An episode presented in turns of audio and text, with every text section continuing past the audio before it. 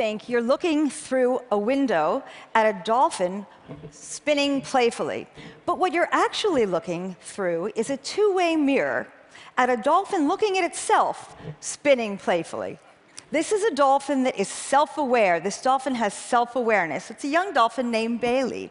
I've been very interested in understanding the nature of the intelligence of dolphins for the past 30 years. How do we explore intelligence in this animal that's so different from us? And what I've used is a very simple research tool, a mirror, and we've gained great information, reflections of these animal minds.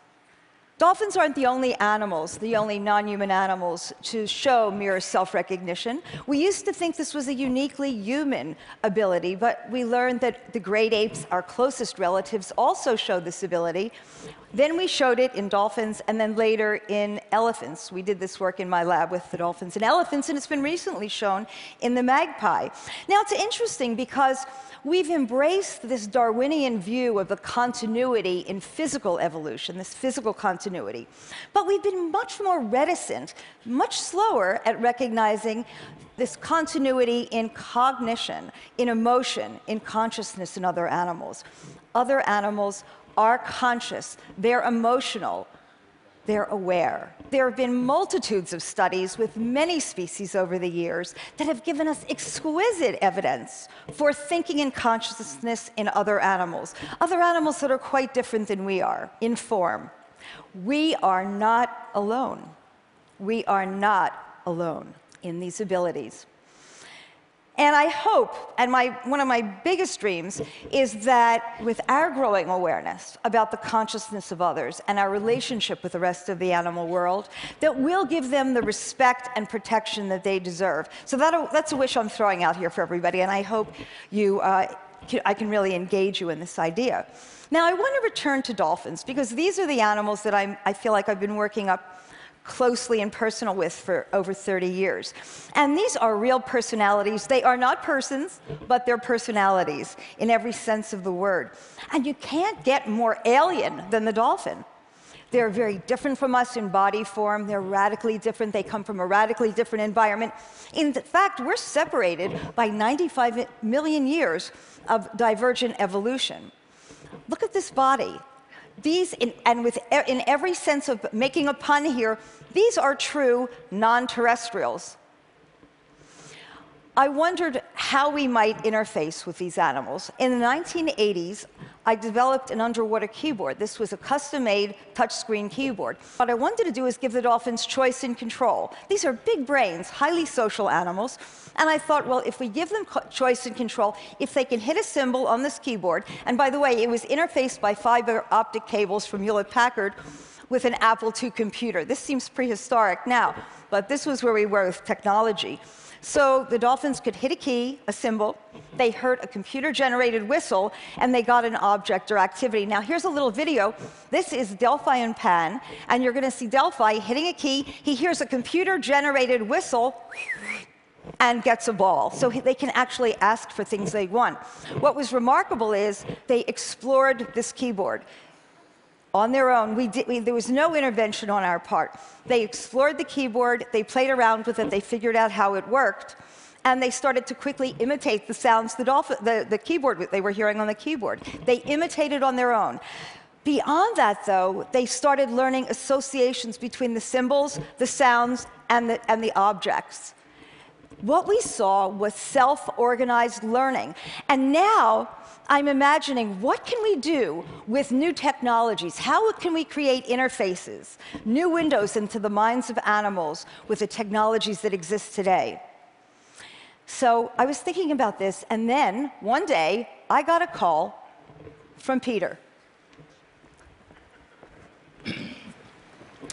I make noises for a living on a good day, it's music, uh, and I want to talk a little bit about the most amazing music making experience I ever had. Uh, I'm a farm boy. I grew up surrounded by animals, and I would look in these eyes and wonder what was going on there. So as an adult, when I started to read about the amazing breakthroughs with Penny Patterson and Koko, with Sue Savage-Rumbaugh and Kanzi Panbanisha, Irene Pepperberg, Alex the Parrot, I got all excited. What was amazing to me also was they seemed a lot more adept at getting a handle on our language than we were on getting a handle on theirs. I work with a lot of musicians from around the world, and often we don't have any common language at all. But we sit down behind our instruments, and suddenly there's a way for us to connect and emote. So I started cold calling and eventually got through to Sue Savage-Rumbaugh, and she invited me down. I went down, and uh, the bonobos had had access to percussion instruments, musical toys, but never before to a keyboard. At first, they did what infants do, just bashed it with their fists, and then I asked through Sue if Panbanisha could try with one finger only.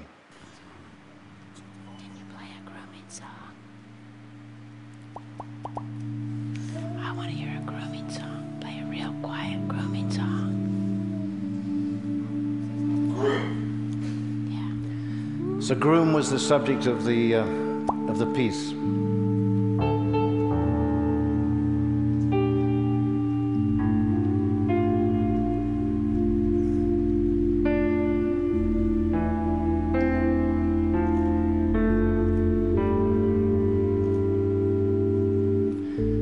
So I'm just behind, jamming. Yeah, this is what we started with. Encouraging her to continue a little more.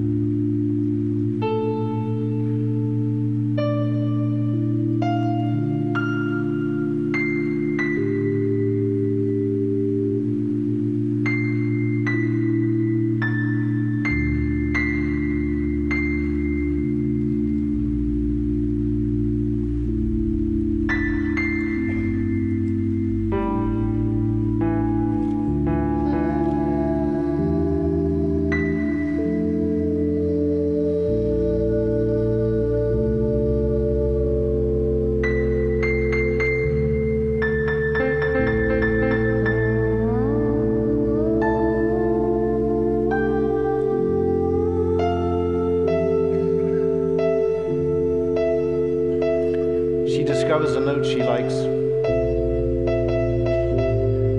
finds the octave. She'd never sat at a keyboard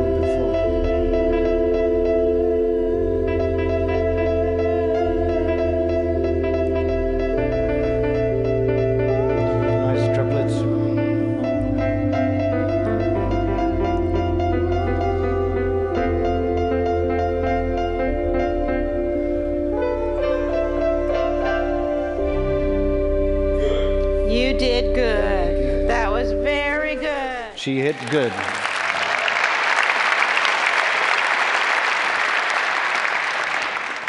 So that night, we began to dream. And we thought perhaps the most amazing tool that man's created is the internet. And what would happen if we could somehow find new interfaces, visual, audio interfaces that would allow these remarkable sentient beings that we share the planet with access. And Sue Savage-Rumbaugh got excited about that, called her friend Steve Woodruff, and we began hustling all sorts of people whose work related or was inspiring, uh, which led us to Diana and led us to Neil. Thanks, Peter. Thank you. So Peter approached me. I, I lost it when I saw that clip. He approached me with a vision of doing these things not for people, for animals. And then I was struck in the history of the internet. This is what the internet looked like when it was born. And you can call that the internet of middle aged white men, mostly middle aged white men. um, speaking as one. yeah. That, then, um, when I first came to TED, which is where I met Peter, I showed this. This is a $1 web server. And at the time, that was radical. And the possibility of making a web server for a dollar uh, grew into what became known as the Internet of Things, which is literally an industry now with tremendous implications for um, healthcare, energy efficiency. And we were happy with ourselves. And then when Peter showed me that, I realized we had missed something, which is the rest of the planet. So we started up this interspecies internet project. Now we started talking with TED about how you bring dolphins and great apes and elephants to TED, and we realized that wouldn't work. So we're going to bring them, you to them. So if we could switch to the audio from this computer. Um, we've been video conferencing with cognitive animals, and we're going to have each of them just briefly introduce them. And so if we could also have this up great. So the first site we're going to meet is Cameron Park Zoo in Waco with orangutans. Uh, in the daytime, they live outside. It's nighttime there now. So can you please go ahead? Hi. Hi, I'm Terry Cox, Cameron Park Zoo in Waco, Texas. And with me, I have Kerajaan and May, two of our Bornean orangutans. During the day, they have a beautiful, large um, outdoor habitat. And at night, they come into this habitat, uh, into their night quarters where they can have a climate-controlled and secure environment to sleep in. We are part of the, we participate in the Apps for Apes um, program with Orangutan Outreach, and we use uh, iPads to help stimulate and enrich the animals and also help raise awareness for these critically endangered animals. And um, they share 97% of our DNA and are incredibly intelligent. So it's so exciting to think of all the opportunities that we have via technology and the internet to really enrich their lives and open up their world. We're really excited about the possibility of an interspecies internet, and KJ has been enjoying the conference very much. That's great. When we were rehearsing last night, he had fun watching the elephants. Um, next user group are the dolphins at the National Aquarium. Please go ahead. Good evening. Well, my name is Allison Ginsberg, and we're live in Baltimore at the National Aquarium. Joining me are three of our eight Atlantic bottlenose dolphins 20 year old Chesapeake, who was our first dolphin born here, her four year old daughter Bailey, and her half sister, 11 year old Maya. Here at the National Aquarium, we are committed to excellence in animal care, to research, and to conservation. Dolphins are pretty intrigued as to what's going on here tonight. They're not really used to having cameras here at 8 o'clock at night. Um, in addition, we are very committed to doing different types of research. As Diana mentioned, our animals are involved in many different research studies.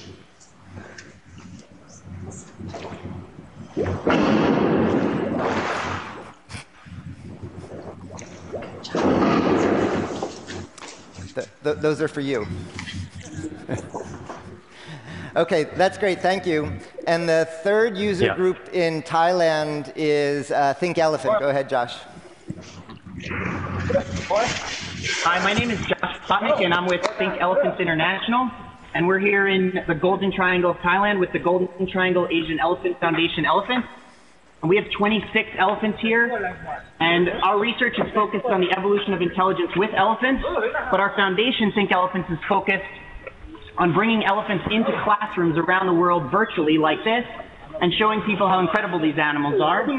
So we're able to bring the camera right up to the elephants, put food into the elephant's mouth, show people what's going on inside their mouth, and, and show everyone around the world how incredible these animals really are. Okay, that's great. Thanks, Josh. And once again, we've been building great relationships among them just since we've been rehearsing. So at that point, if we can go back to the other computer, we were starting to think about how you integrate the rest of the biomass of the planet into the internet. And we went to the best possible person I can think of, which is Vint Cerf, who uh, is one of the founders who gave us the internet. Vint? Thank you, Neil. That was beautiful.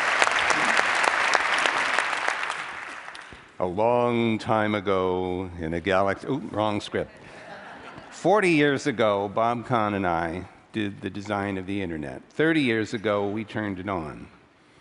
Just last year, we turned on the production internet. You've been using the experimental version for the last 30 years. The production version uses IP version 6. It has 3.4 times 10 to the 38th possible terminations. That's a number only the Congress can appreciate.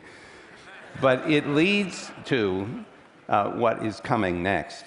When Bob and I did this design, we thought we were building a system to connect computers together. What we very quickly discovered is that this was a system for connecting people together. And what you've seen tonight tells you that we should not restrict this network to one species, that these other intelligent, sentient species should be part of the system too. This is the system as it looks today, by the way. This, isn't ju- this is what the internet looks like to a computer that's trying to figure out where the traffic is supposed to go. This is generated by a program that's looking at the connectivity of the internet and how all the various networks are connected together. There are about 400,000 networks interconnected, run independently by 400,000 different operating agencies. And the only reason this works is that they all use the same standard TCP/IP protocols. Well, you know where this is headed. The Internet of Things tells us that a lot of computer enabled appliances and devices are going to become part of this system too. Appliances that you use around the house, that you use at, in your office, that you carry around with yourself or in the car. That's the Internet of Things that's coming. Now, what's important about what these people are doing is that they're beginning to learn how to communicate with species that are not us, but share a common sensory environment. We're beginning to explore what it means to communicate with something that isn't just another person. Well, you can see what's coming next. All kinds of possible sentient beings may be interconnected through this system. I can't wait to see these experiments unfold. What happens after that? Well, let's see. There are machines that need to talk to machines and that we need to talk to. And so as time goes on, we're going to have to learn how to communicate with computers and how to get computers to communicate with us in the way that we're accustomed to, not with keyboards, not with mice, but with speech and gestures and all the natural human language that we're accustomed to. So we'll need something like C3PO to become a translator between ourselves and some of the other machines we live with. Now, there is a project that's underway called the Interplanetary Internet. It's in operation between Earth and Mars. It's operating on the International Space Station. It's part of a spacecraft that's in orbit around the Sun that's rendezvoused with two planets. So the interplanetary system is on its way, but there's a last project which the Defense Advanced Research Projects Agency, which funded the original ARPANET, funded the internet, funded the interplanetary architecture, is now funding a project to design a spacecraft to get to the nearest star in 100 years' time. What that means is that what we're learning with these interactions with other species will teach us ultimately how we might interact with an alien from another world. I can hardly wait.